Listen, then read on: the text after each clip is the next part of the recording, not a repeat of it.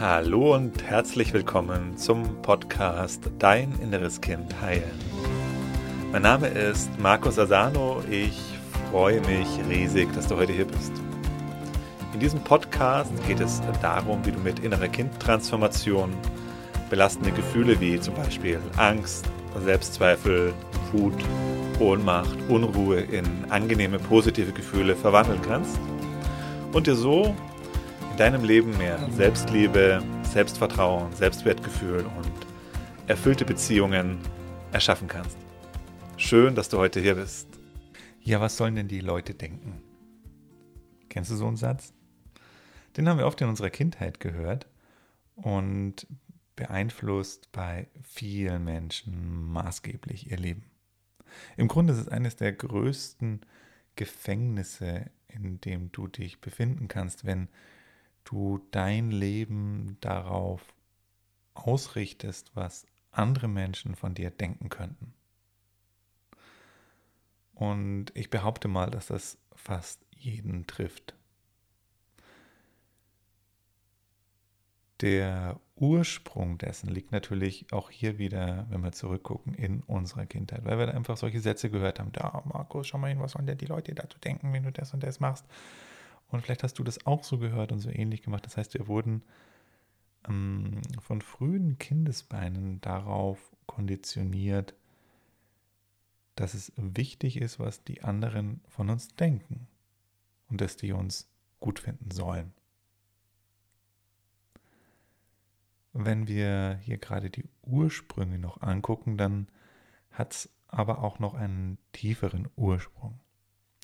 Weil wenn du klein bist, als du klein warst, als du ein paar Jahre alt warst, da war es tatsächlich wichtig, hm, was die anderen von dir denken, weil da warst du ja darauf angewiesen, dass die Großen sich um dich kümmern. Also wie sind natürlich deine Eltern. Also dir war das wichtig, dir musste es natürlich wichtig sein, dass du die Liebe deiner Eltern bekommen hast, weil du natürlich gespürt hast, gewusst hast, dass du das brauchst zum Überleben. Und da hast du natürlich sehr deutlich die Erfahrung gemacht, dass wenn du Verhalten an den Tag gelegt hast, was begrüßt wurde, wenn du ordentlich dein Geschirr weggeräumt hast zum Beispiel oder gute Noten nach Hause gebracht hast. Oder, oder, oder, Lohnt sich übrigens mal zu gucken, was es bei dir wirklich ganz genau war. Und dann hast du erlebt, dass die Eltern dich mögen. Und dann hast du Liebe, Aufmerksamkeit, Wertschätzung etc. bekommen. Und das Ganze natürlich umgedreht auch, dass wenn du dich nicht im Sinne deiner Bezugspersonen verhalten hast, dass das dann eben eine negative Reaktion gab. Das heißt, es war, du hast gelernt, es ist wichtig, was die anderen, in Anführungszeichen, eben in diesem Fall meine Bezugspersonen, meine Erzieher, meine Lehrer, was die von mir denken, weil davon maßgeblich mein eigenes Wohlbefinden und im Grunde auf einer tieferen Ebene natürlich auch mein eigenes Überleben davon abhängt. Und verstärkt wurde es natürlich einfach auch nochmal durch die andere Seite, ne? dass es natürlich auch unsere Eltern keine geheilten inneren Kinder hatten, sondern auch verletzte innere Kinder hatten, auch mit diesen Mustern. Und dass dieses, dieser Glaubenssatz sich dann dadurch auch nochmal noch mehr verstärkt hat, indem er durch die Generationen weitergegeben wurde. Was sollen die anderen Leute denken?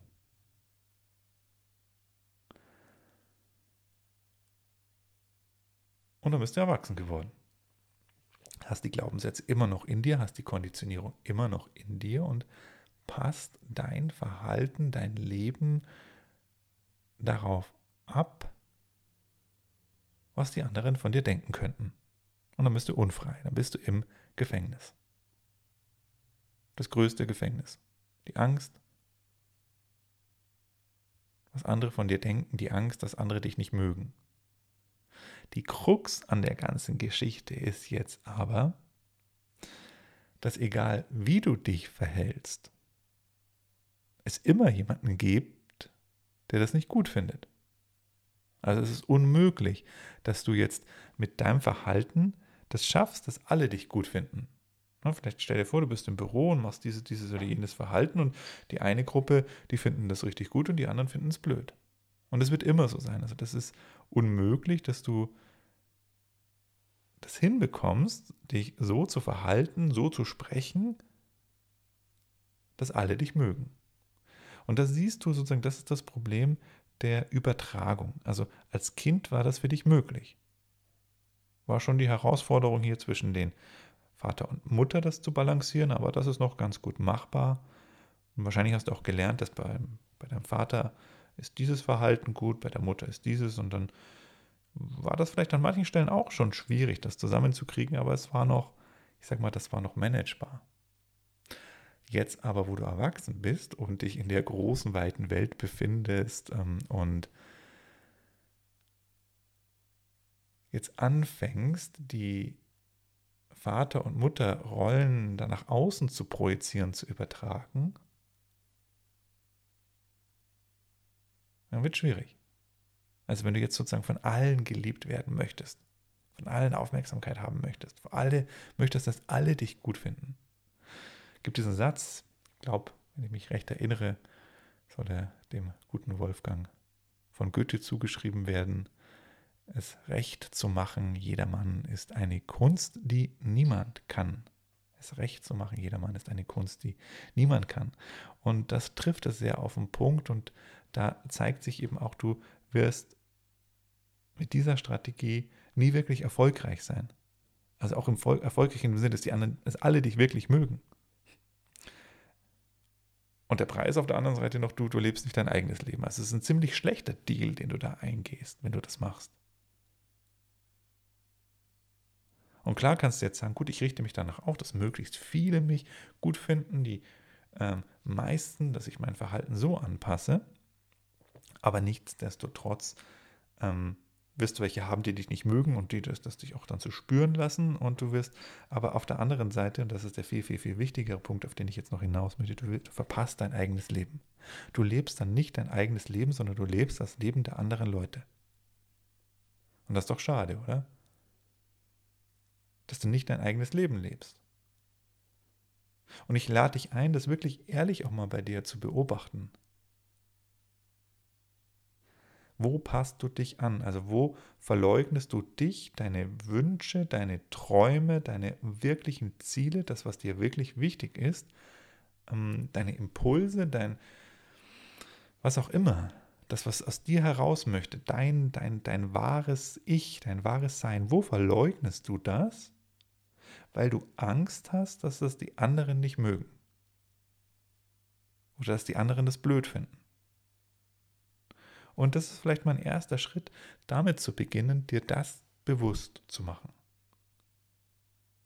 Vielleicht schreibst du es dir mal auf. In einem ruhigen Moment nimmst du einen Zettel und einen Stift und schreib mal auf, wo und überall hältst du dich selber zurück.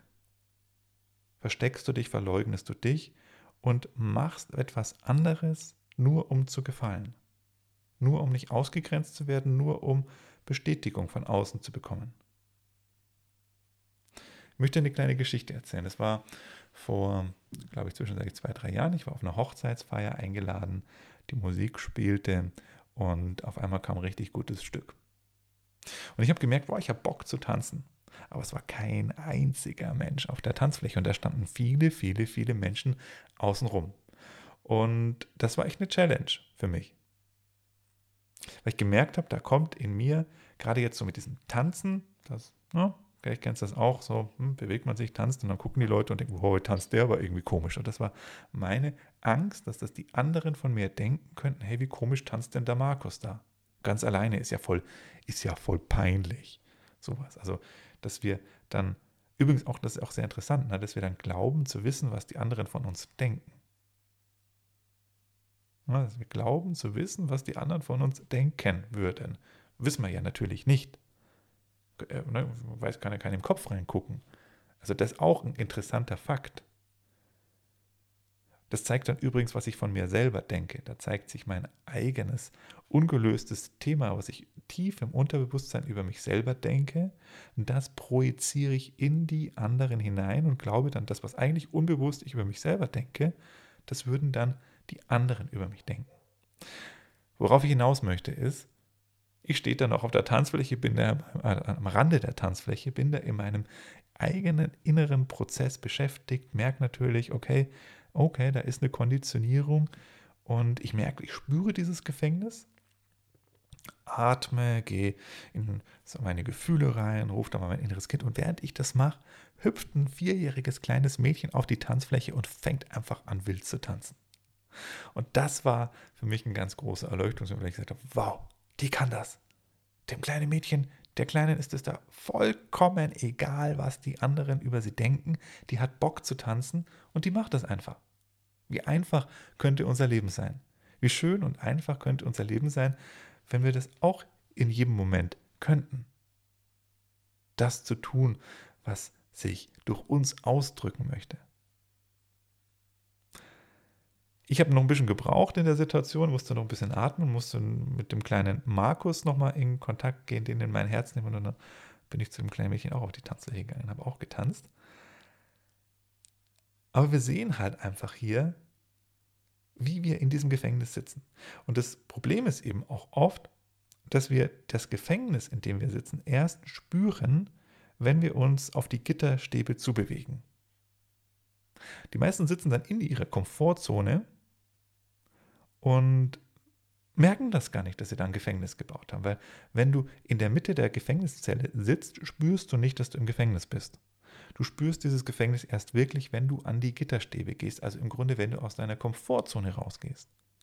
Erst dann, wo ich gesagt habe, okay, hey, ich hätte eigentlich Bock zu tanzen, wo ich mich dem geöffnet habe, diesem Impuls, und mit dem Gedanken angefangen habe zu spielen, ich könnte jetzt tanzen. Erst dann ist mir dieses Gefängnis bewusst geworden, dieses geistige, mentale Gefängnis in meinem Kopf.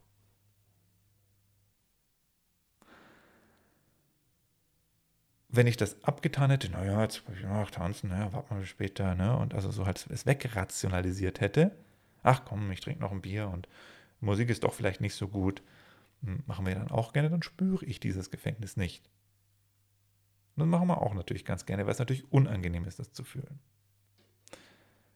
Also, nochmal hier das Wichtige. Also du bist eingeladen, mal zu schauen, wo passt du dein Verhalten an, wo machst du das, was du eigentlich nicht machen möchtest oder wo möchtest du eigentlich etwas machen und verbietest dir das, weil du Angst hast, was die anderen von dir denken könnten. Und jetzt wichtig, dass dieser Teil, der Angst hat, was die anderen da von dir denken könnten, das ist dein inneres Kind. Das sind die Gedanken, die Gefühle deines inneren Kindes in dieser Situation. Und da siehst du, wie dann dein inneres Kind dich kontrolliert und dein Leben bestimmt. Und das führt dazu, dass wir unser eigenes Leben verpassen, dass wir nicht unser eigenes Leben leben, sondern das Leben der anderen leben. Zu glauben, wie man zu leben hätte und das dann soweit uns daran anpassen. Und das Tragische ist ganz oft, dass viele Menschen im Laufe der Jahre und Jahrzehnte komplett den Kontakt auch dann dazu verlieren, zu ihrem eigenen. Was sie denn eigentlich wirklich wollen. Dass sie den Kontakt zu sich selber verlieren, weil sie sich selber so lange verleugnet haben und sich dann ganz verloren haben. Aber die gute Nachricht ist, du hast es vielleicht verloren oder es ist verschüttet, aber es ist nicht weg. Du bist natürlich immer noch dort. Dein wahres Ich ist noch da in dir und du kannst diesen Weg wieder zurückgehen, zurück zu dir selbst und weg von diesen Konditionierungen und Programmierungen zu dir, zu deinem inneren Kind, was deine Aufmerksamkeit braucht, weil du wirst erst dann etwas verändern können, wenn du in Kontakt mit diesem inneren Kind gehst und es heilst, weil solange das Kind in dir Angst hat, was die anderen von, von dir denken könnten und glaubt, dass da das eigene Überleben dran hängt, wird dein inneres Kind natürlich alles tun, um dich in diesem Gefängnis zu halten. Weil es weiß, okay, hier, nur hier bin ich sicher. Das heißt, es braucht diesen Kontakt mit dem inneren Kind, es braucht die Transformation. Und wenn du auch bereit bist, diesen Weg zu gehen, und wirklich dein Leben wiederfinden möchtest und dein eigenes Leben leben möchtest und dahin zu kommen, dass es dir egal ist, was die anderen von dir denken. Und du weißt in dir tief drin, dass du immer die wirklich richtigen Menschen finden wirst, die zu dir passen, wenn du auch wirklich zu dir stehst. Dann lade ich dich ein, ins kostenlose Online-Seminar zu kommen. Du kannst dich anmelden unter www.deininnereskind.de. Da gehen wir das Ganze mal ganz strukturiert durch. Du bekommst eine Anleitung, wie du dein inneres Kind heißt. Du bekommst von mir auch eine Meditation, mit der du weiterarbeiten kannst. Du hast die Möglichkeit, die Transformationssession zusammen zu machen mit mir. Da kommst du in Kontakt mit deinem inneren Kind. Da kommst du wieder mit deiner Essenz in Kontakt, in Berührung. Das, was da vielleicht verloren schien, wirst du in dieser Transformationssession wieder erleben und wieder spüren. Und für die meisten, die das machen, ist es ein unglaublich berührendes Erlebnis. Also geh auf www.deininnereskind.de, sichere dir deinen Platz und wir sehen uns im kostenlosen Online-Seminar. Dir wünsche ich alles Liebe, alles Gute. Bis bald, dein Markus.